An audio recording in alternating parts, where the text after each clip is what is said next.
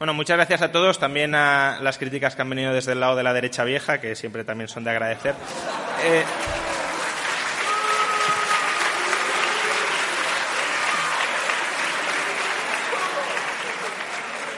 Antes de comenzar con, la charla, simplemente me gustaría reiteraros algo que ya os ha comentado eh, hoy a lo largo del día Paco Capella.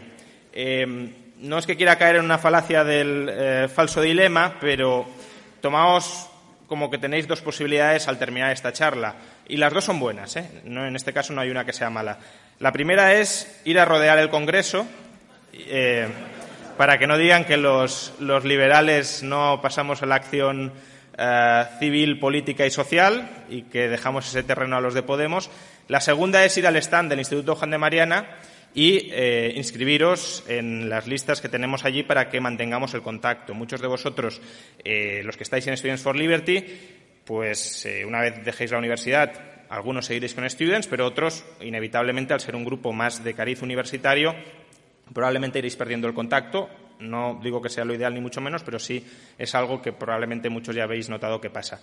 En el Instituto estamos con los brazos abiertos para colaborar con vosotros tanto en eh, continuar de alguna manera la formación o para que vosotros empecéis también a formaros, que seguro que en vuestro campo de especialidad habréis avanzado mucho, eh, para continuar con la formación, para continuar trabajando en distintos proyectos en defensa de la libertad en todos los, en todos los órdenes, eh, también en el, feminista.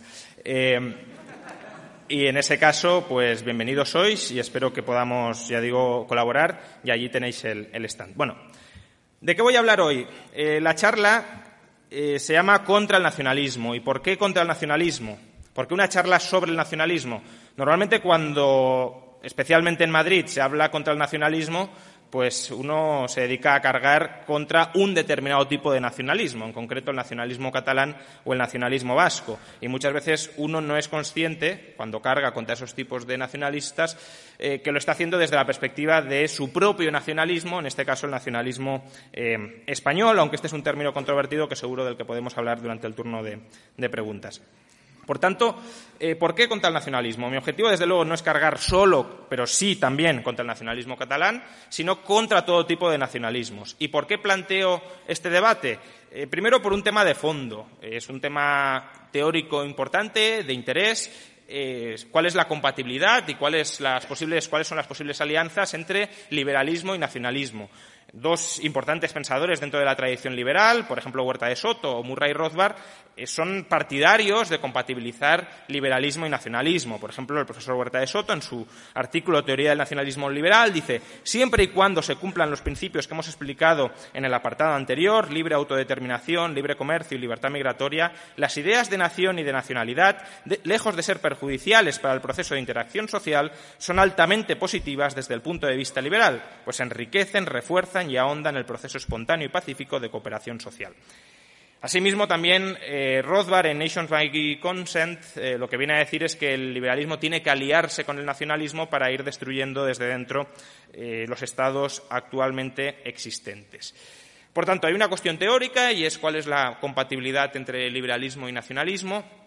Y hay otra cuestión más de actualidad, más práctica, y es el resurgir importante de las ideas nacionalistas que se están produciendo, ya no en España, que siempre lo hemos tenido, aunque quizá ahora de manera más clara con eh, pues, el momento especialmente exacerbado de, secesionismo en, Cataluña, de independentismo en Cataluña, pero no es ese el nacionalismo incluso que me preocupa eh, más a medio o largo plazo, sino el nacionalismo que estamos viendo resurgir como una respuesta a la globalización en muchas partes distintas del planeta y que eh, en algunos casos también algunos liberales plantean la posibilidad de compatibilizar, de aliarse con esos movimientos nacionalistas, por ejemplo el, Brexit, que yo mismo lo he apoyado, pero no desde una perspectiva nacionalista ni mucho menos, o de manera más clara, pues las alianzas que algunos sugieren se pueden entender entre Donald Trump como un nacionalista estadounidense y el liberalismo en general.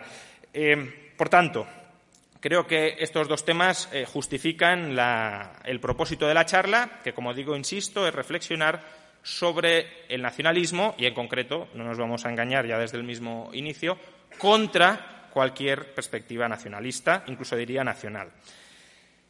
Eh, a la hora de analizar una sociedad se pueden adoptar dos perspectivas que son las dos erróneas. Los liberales suelen caer, o algunos liberales suelen caer solo en una de ellas. Y esas dos perspectivas son el individualismo extremo y el colectivismo.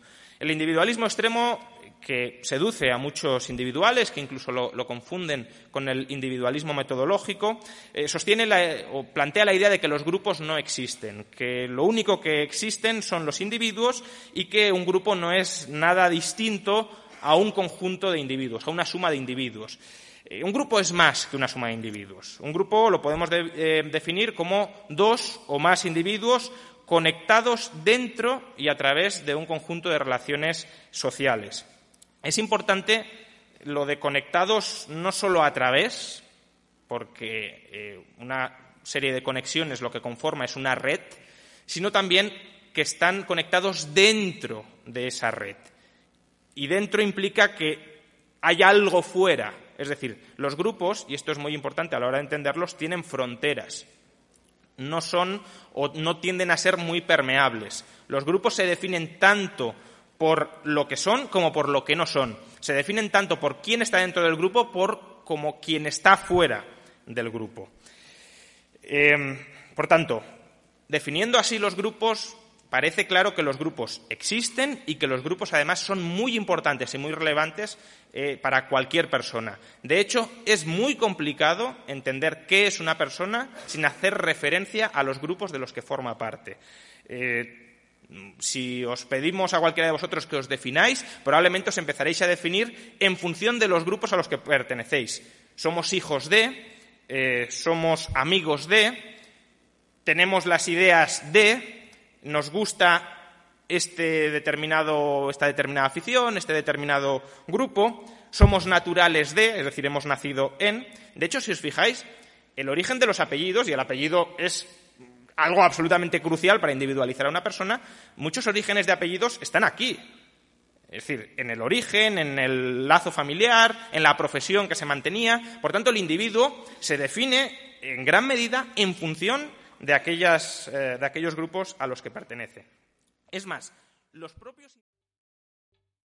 ¿Te está gustando este episodio? Hazte fan desde el botón Apoyar del podcast de Nivos. Elige tu aportación y podrás escuchar este y el resto de sus episodios extra. Además, ayudarás a su productor a seguir creando contenido con la misma pasión y dedicación.